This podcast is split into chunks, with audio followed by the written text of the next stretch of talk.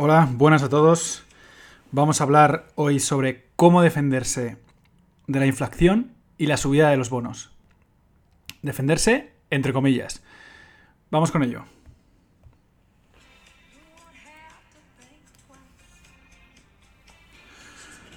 Bueno, como siempre, para, cumplir con este formato de 25 minutos, el, el podcast o el audio va a ser algo denso, porque quiero tratar bastantes cosas en un solo, en un solo audio. Pero bueno, dará tiempo y, creo que saldrán conclusiones interesantes.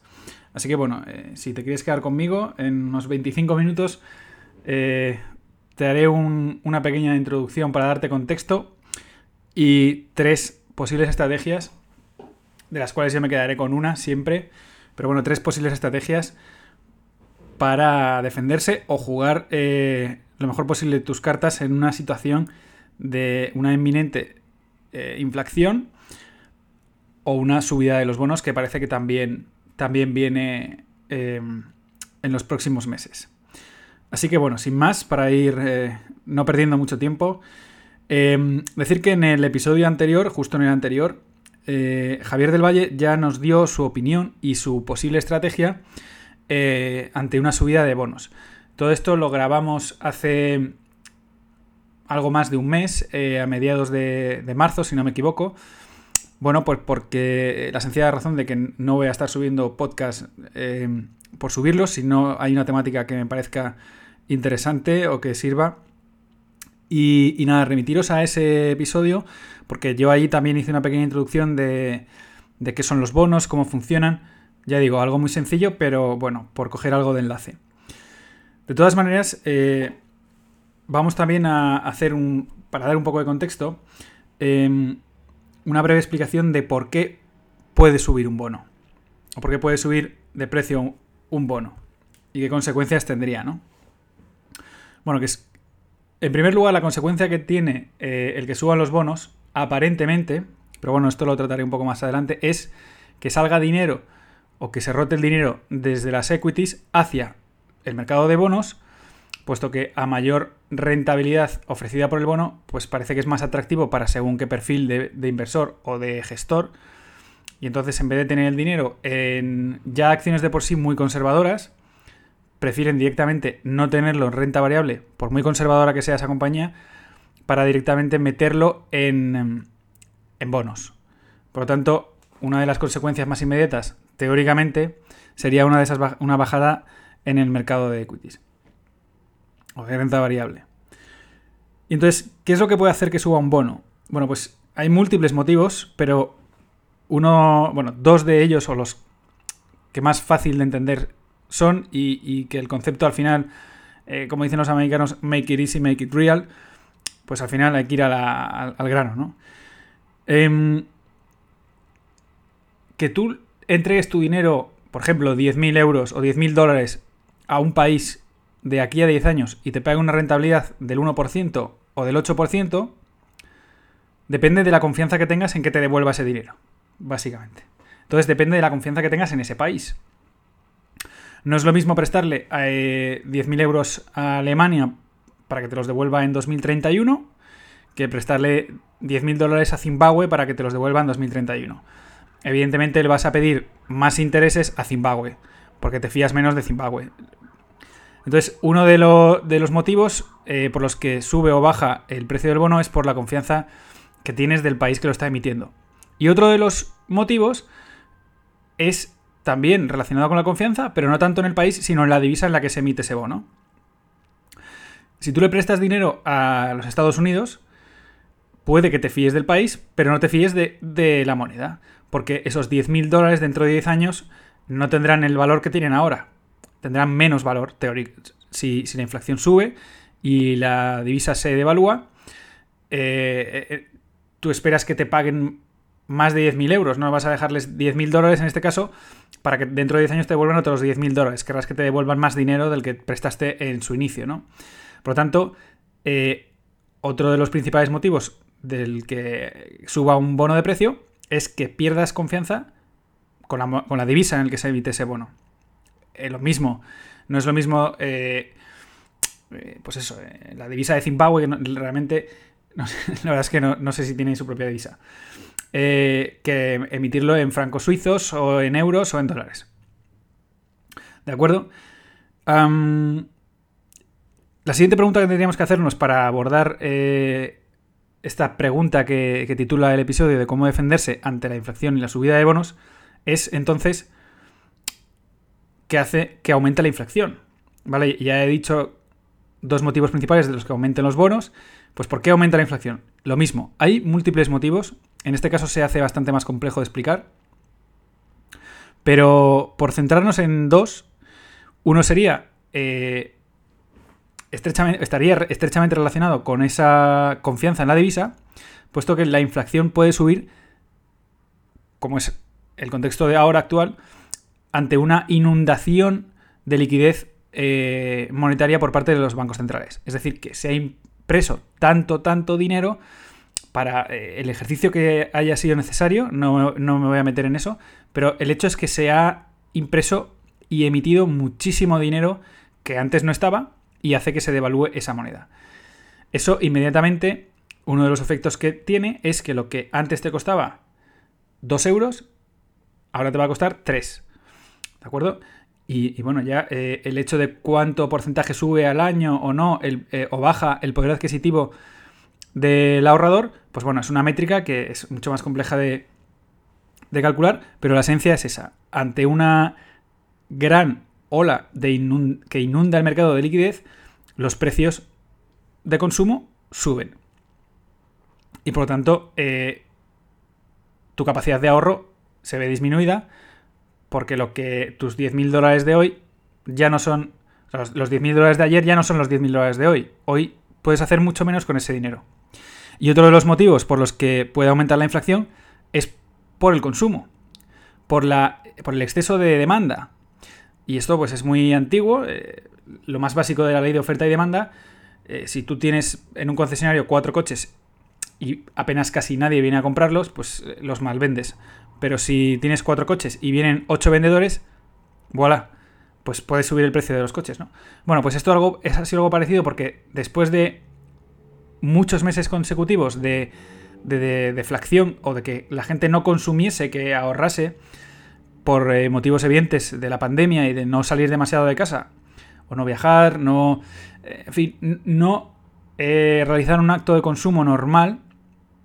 Ahora, cuando se abran las puertas de todo, si Dios quiere, pues lo que se espera es que, además de que habrá una subida de la inflación por lo de la inundación monetaria, que además habrá que sumar al hecho de que ahora mucha gente ahora querrá comprar querrá hacer gastos que antes no hacía o que lleva meses sin hacer.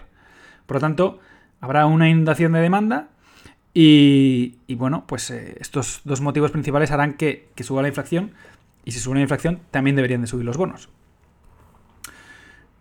Con todo esto, podemos llegar a la conclusión de que probablemente en los próximos meses veamos una subida de la inflación y una subida también de los bonos. Eh, bueno, entonces se dice que cuando suben los bonos bajan las equities o la renta variable. Pues sencillamente esto no es cierto. Tampoco es incierto. ¿De acuerdo? No hay una relación directa, por mucho que en muchos medios de comunicación, no sé, eh, quieran decirnos que, que esto es así, no lo hay. Es decir, haz tu propia investigación, compara los gráficos de los últimos 20 años, 30, 50 años, en cuanto a subida de bonos, bajada de bonos y cómo se comportaba el mercado de renta variable no hay una relación muy estrecha entre una cosa y la otra, aunque parezca eh, ilógico. Entonces, em, sí es comprensible que al inicio de una subida muy rápida del precio de los bonos haya un traspaso de dinero, como he dicho, entre eh, renta variable relativamente conservadora hacia los bonos. Es comprensible que al principio sí haya un movimiento, pero a la larga no hay una relación directa. Eso eh, hay que demostrarlo, ¿no? Entonces, bueno. Em, además del hecho de que, bueno, una persona que está invertida en renta variable con un poco de chicha, eh, a mí se me hace difícil pensar que vaya a vender sus posiciones en, no lo sé, en, Microsoft para cambiarlas por bonos. O sea, no, no, es eh, lo normal, ¿no? no es, lo normal no sería salirse de la renta variable unas eh, adquisiciones que son buenas para irte a un bono. ¿De acuerdo? Entonces, eh, no tiene tanto peso como el que nos quieren hacer creer. Entonces, bueno, si tú quieres basar tu estrategia en acertar con una bola de cristal lo que va a pasar, pues que sepas que tienes que eh, acertar tres veces, ¿no? Lo primero, tienes que acertar con los hechos que van a ocurrir y las consecuencias que van a acontecer tras esos hechos. Porque mm, si tú cogieras un, recorte de periódico eh, del coronavirus y tú estás en 2019 y, lo típico, ¿no? De la, típica fantasía del inversor y de repente te haces con un recorte de periódico de que en 2020 va a haber una pandemia, ¿qué harías? ¿Saldrías de los mercados? ¿No saldrías? Fíjate luego lo que pasó. Bueno, pues en primer lugar tienes que acertar con los hechos que van a ocurrir y las consecuencias que van a acontecer. lo mismo te equivocas, aun, sabiendo los hechos, te equivocas con las consecuencias. Bueno, si, aciertas esa primera etapa, luego tendrías que acertar con el timing. Porque, vale, eh, sí, va a ocurrir este hecho que va a traer esta consecuencia. Pero ¿cuándo? ¿Cuándo? ¿La semana que viene? ¿Dentro de dos semanas? ¿Dentro de un año? Y aunque aciertes con el timing la primera vez, tendrás que acertar con el timing otra segunda vez. Porque querrás, supongo que querrás volver al mercado de valores cuando ya eh, haya tocado fondo y ahora, ahora vuelvo a entrar. O sea, no, tienes solamente que acertar el momento en el de salir, para salir en lo más alto, sino que luego tienes que volver a acertar en el dip para volver a entrar en lo más bajo. Buena suerte. Buena suerte. Pero, eh, o sea, te deseo, si eres eh, tan inteligente como para hacer esto, yo no dudo de que haya gente así, pero yo solo digo que, eh, y, ponerlo en, perspectiva, que es difícil acertar todo esto. Entonces, con todo esto, vamos a, os voy a explicar tres posibles estrategias para combatir esta eh, posible subida de la inflación. La primera de todas sería, pues eso, que tengas una bola de cristal que no falla y decidas eh, salirte ahora, que parece que pues, el SP ha subido más de un 11%, que estamos otra vez en máximos, y digas, eh, yo ahora ya lo estoy, lo huelo, huelo que, esto se va a hundir y, me quiero ir. Bueno, eh, si tú tienes esta estrategia, si te gusta este juego, que recuerdo que te, te puede salir bien una, dos, tres, cuatro, cinco veces, si quieres, diez, pero a lo largo de 30 años, no sé, yo creo que estadísticamente está bastante probado que, no vencerás al mercado haciendo esto, pero por lo que sea, si ahora mismo lo tienes muy claro, porque lo ves, y dices, mira, esta vez me va a salir bien porque lo veo claro, vale. Yo recomiendo que no vendas tu posición, sino que eh, hagas traspasos. Bueno, todo esto, claro, por supuesto, si inviertes a través de fondos. Lo cual es una técnica bastante interesante si eres de esas personas a las que le gusta adivinar los movimientos del mercado invertir en fondos. ¿Eh? Si a ti te encanta eh, estar adivinando cuando el SP ya ha tocado techo, invierte a través de fondos que repliquen el SP o que tengan un comportamiento similar al SP o al Nasdaq en temas de growth y tal. ¿Por qué? Porque al traspasarlos no tendrás que vender y mientras no conviertas esos beneficios en lechugazos, en efectivo, pues no tendrás que pagar eh, no tengas que tributar esos beneficios hasta el momento que los que definitivamente transformes eso en lechugazos. Entonces puedes traspasar esas posiciones de los fondos en eh, fondos monetarios. Es decir, fondos que tienen pues, el 99%, el 98% en, en cash, en efectivo. O fondos que tienen eh, casi todo renta, renta fija a corto plazo de tres meses, que ahora mismo no dan nada, pero ha habido momentos en los que sí quedaban y era interesante. Y tiempos eso, el 25% por ejemplo en renta fija a corto plazo y el resto en efectivo. Y vas haciendo traspasos. Cuando tú ya adivines que va a volver el mercado a coger velocidad, vuelves a traspasar a este fondo que replica bastante bien el comportamiento de, los mercados. ¿Vale? Eso sería eh, la estrategia para el gurú perfecto. La segunda estrategia es eh, mantenerte en el mercado siempre, pero jugando con las cíclicas. Es, también tiene un punto de guru, pero más o menos, bueno, te mantienes en el mercado y no decides salir. O sea, que vas un poco eh, también en esa ola, ¿no? Ahora mismo, pues bueno, eh, mira eh,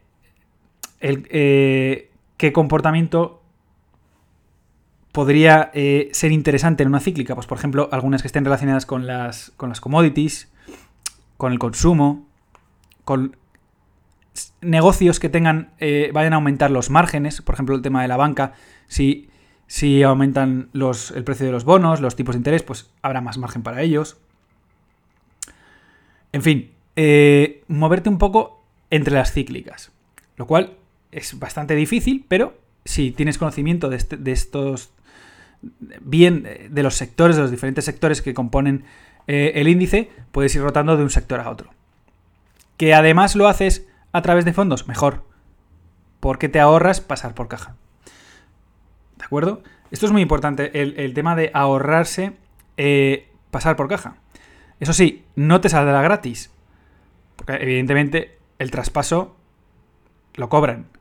Pero no te van a meter el sablazo del 21, 23%, lo que sea, eh, liquidando tu posición. Por tanto, bueno, eh, vas incrementando costes. Cuanto más muevas tu cartera, más incrementas costes. Menos rentabilidad consigues a, largo plazo, vas arrastrando ineficiencias en tu método de inversión. Pero si consideras que lo tienes claro y esa ineficiencia compensa a la torta supuesta que se va a meter en el mercado, supuesta, porque no lo creo, pues eh, intenta también eh, jugar con fondos. Y la tercera estrategia, que es para mí la, buena, bueno, la que acompaña mi manera de invertir. No hay ni buena ni mala, quizá haya gente que le encante estar ahí, eh, pero para mí es la más sensata en, mi manera de trabajar. Y es estar em, en acciones que sean bastante inmunes, entre otras cosas, porque hay que buscar acciones que sean inmunes a todo a todo lo posible. Pero entre otras cosas a la inflación. Y más ahora, con unos tipos tan bajos, con unos bonos a un precio tan bajo. Es decir, es que ya eh, todo lo que te queda por delante a largo plazo es que suban. Entonces, eh, acciones que sean inmunes a la inflación. Oye, y David, ¿cuáles son eh, inmunes a la inflación? Hay varias, ¿no? Hay, varias, varios tipos, pero bueno, lo, lo, más básico de comprender, pues es, por ejemplo, las acciones que tienen que ver con el consumo recurrente. No sé, el, pues desde el café hasta el dentífrico, el jabón, cosas que. Eh, papel higiénico. Imagínate, eh, haya pandemia, no haya pandemia, suba, baja la inflación, la gente le da igual porque no están escuchando podcast de finanzas, siguen consumiendo igual. Y cuando hay mucho dinero en, en la buchaca, pues mm, se compran coches, se compran pisos en la playa, hacen viajes, pero cuando no hay, no hacen todo eso, pero siguen eh, cepillándose los dientes con pasta de dientes, siguen consumiendo café, leche, siguen eh, consumiendo luz. Igual no. O sea, en fin, imagina eh, productos de consumo cotidiano que no van a dejar de utilizarse. Y si se utilizan en las grandes economías, o no grandes economías, mejor dicho, donde hay mucha población, por ejemplo la India, China, América Latina, mejor, porque eh, también allí se limpian los dientes. Entonces, hay muchísima más población allí que aquí. Y, en fin, eh, bienes de consumo de primera necesidad es, por ejemplo, un refugio bastante inmune a... Eh, bueno, el ejemplo más clásico de esto es Nestlé, pero bueno. Luego hay mucho más. Si empiezas a indagar en qué tipo de consumo no se ve disminuido nunca, o casi nunca, o si lo hace, lo hace de manera muy leve, es ya, por ejemplo, cosas que, de las que no podemos desprendernos ya no, son básicas, pero ya nos desprendemos de ellas. Por ejemplo, una tarjeta de crédito. O sea, haya o no haya dinero en el banco, la gente sigue comprando cosas, las que sean, pero sigue comprando. Y las compra a través de eh, tarjeta de débito, crédito. Normalmente cuando hay mucho dinero se utiliza la de crédito, porque la gente gasta y gasta lo que no tiene, entonces utiliza la de crédito. Cuando la gente está más pelada, pues gasta la de débito y, así controla lo que gasta. Pero es un negocio que no, para y de, y de hecho está al alza, ¿no? Entonces es cuestión de rebuscar un poco, ¿no? Eh, la gente sigue consumiendo fármacos porque no dejas de enfermar mm, porque suba la inflación. Te sigue doliendo la cabeza con o sin inflación, por ejemplo. Entonces es, hay que es cuestión de darle una vuelta a qué acciones podrían entrar dentro de esta casilla de relativamente inmunes a la inflación. Así que hacer una pequeña investigación al respecto. Y luego, por dar motivos mucho más técnicos de cómo refugiarse de esta inflación o subida de bonos, y ahora ya esto ya entra ya en un poco ya de más profesionalidad, es estar invertido en acciones que tengan un ratio o un valor, un roce, ¿vale? Return of capital, eh, con, bueno, eh, un roce alto, ¿vale? Em, ¿Por qué? Pues porque una empresa que tenga un roce, o sea, rentabilidad sobre el capital empleado, o sea, son rentables. O sea, el roce divide el EBIT o el EBITDA, que es dividido entre el capital que han necesitado para conseguir esos beneficios. ¿Vale? Si tú tienes una empresa que, em, que tiene un, un roce del 5% y ahora la inflación, vamos a poner que sube un 5%, pues es que sencillamente esa empresa ya no gana dinero. Estás con el agua al cuello. Estás metido en una empresa que antes ganaba ya poquito dinero, ¿vale? Pues ahora gana menos. Puede ser que esa empresa gane millones y millones y millones de dólares, pero lo gana con un roce muy ajustado, a la mínima, que le suba eh, pues o que haga menos beneficios, o en este caso, que tenga que aumentar el capital empleado porque las, eh, materias primas que utiliza para vender ese producto suben, pues eh, estás ya con el agua al cuello. Pero sin embargo, si tienes una empresa que tenga un roce de 30%, 35%, 25%, que las hay y hay muchísimas, pues, ah, pues no pasa nada. Ganará un poco menos, pero seguirá siendo una empresa rentable. Por lo tanto, te merece la pena estar ahí, porque si es rentable, eh, aunque sea un poco menos este año, seguirá siendo rentable y todo lo que sea rentable, para mí, está bien. Porque te hace ganar dinero. Eh, hay que estar en empresas que te hagan ganar dinero. Eh, por ejemplo, Paul Tudor eh, decía la, frase de losers, average losers. Haciendo relación a que no hay que ponderar infinitamente en empresas que te están dando pérdidas o están en empresas que no son rentables, pero ya, ya cambiará, algo pasará, una, circunstancia esotérica ocurrirá, y entonces ya verás qué pelotazo. No. Mantente en posiciones que son rentables, que son ganadoras, y, ve ampliando en ganadoras. Haz average en ganadoras, no en perdedoras. Entonces, si tú ya estás en empresas que son rentables y tienen un, un roce alto, por mucho que ahora suba la inflación, pues no le afectará tanto. Entonces, hay que buscar compañías con un buen roce, con un roce alto, que tengan buenos resultados, pero resultados no a base de comprar, de recomprar acciones o, concentrarlas. No, no. Que tengan buenos resultados y buen roce. Las dos cosas a la vez. Y ante la duda, mejor el roce. Que tengan un buen free cash flow, que, tengan dinero recurrente entrando en la caja, para poder combatir, para poder... En fin, el que tiene dinero negocia. Y el que no tiene dinero no negocia nada. Está atrapado en la deuda y está con el agua al cuello.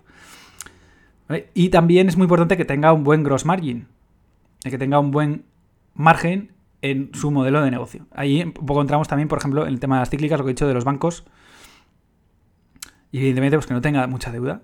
Joder, es que esa empresa es perfecta, ¿no? Tiene buen roce, tiene beneficios, eh, beneficios de verdad, no de estos que se los inventan eh, porque hacen recompras tiene free cash flow de sobra, paga dividendo, no tiene deuda. Eso es imposible, David. No, no es imposible. Hay muchísimas empresas ahí que están ahí, que están así. Y encima eh, cotizando máximos. Pues esas son las empresas que hay que tener.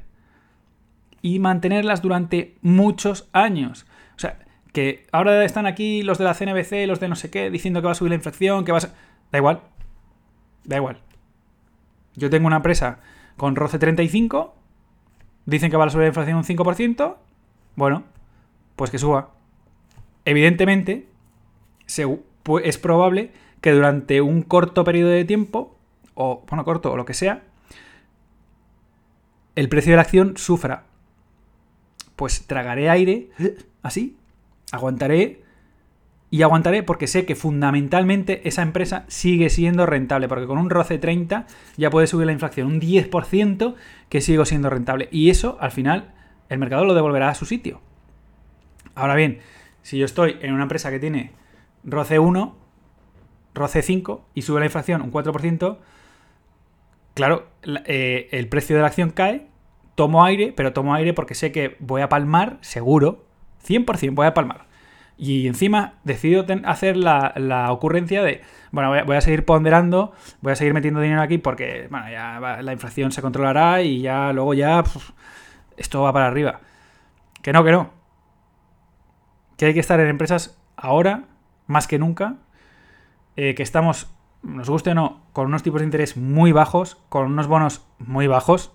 1,65 el bono de 10 años en Estados Unidos es muy bajo. Y de aquí a la larga, lo único que puede pasar es que suba. Entonces, eh, es muy difícil acertar si subirá o no. Igual estamos así durante 30 años más, no lo sé. Pero es probable, podemos decir que es probable que suban. Pero es muy difícil acertar cuándo van a subir, cuándo harán el tapering los bancos centrales. Si lo hacen, ¿qué pasará? ¿La gente se volverá loca? Eh, ¿Afectará esto al mercado? No, no lo sé. ¿Cuándo me salgo? traspaso los fondos a un fondo monetario, vale, ahora resulta que la bolsa baja, pero eh, a lo que me quiero pestañeo y otra vez está subiendo y yo sigo en cash. Entonces, bueno, si quieres jugar a salir y entrar, eh, recomiendo en una época tan convulsa estar en, o darle más peso a los fondos que a las acciones porque te permite estar entrando y saliendo o ir moviéndote de un sector a otro si eres de las personas que le gusta eh, trabajar con las cíclicas y con los sectores y si vas a estar en acciones, que sea una acción que vayas a mantener durante mucho tiempo y no andar tanto comprando, vendiendo. Claro, si tú compras y vendes 20 acciones cada día, pues te costará encontrar acciones como las que he dicho, con un roce alto, con un free cash flow creciente, que pague dividendo, que tenga buenos resultados, que tenga poca deuda. Claro, es que a 20 empresas cada día, pues claro, se te acaban las ideas. Pero si tú haces una selección buena de compañías que tengan sus barreras de entrada, sus ventajas competitivas y toda esa, esa salud financiera, ya está. Ya me he protegido contra la inflación. A pesar de que haya una temporada que las acciones puedan bajar. Aguantas el tipo, sigues haciendo DCA y ya está. Así que, amigos, os dejo esas tres estrategias. Ninguna es mejor que la otra. Hay gente que obtiene muchísimo éxito bailando entre cíclicas. A mí no me gusta por el hecho de que vas acumulando demasiados costes, pero si hay una parte pequeña de mi cartera que dedico a las cíclicas y lo hago. Em, hay gente que tiene muchísimo éxito porque clava una vez detrás de otra los ciclos del mercado. Adelante. Yo no lo hago, no me sale bien. Y eh, la otra estrategia que es estar en empresas de máxima calidad, que es la que yo os comento y que técnicamente doy ese apunte de mirar el roce que tienen vuestras carteras, que tenéis en vuestras acciones o en la cartera en general haciendo una media. Hasta la próxima amigos.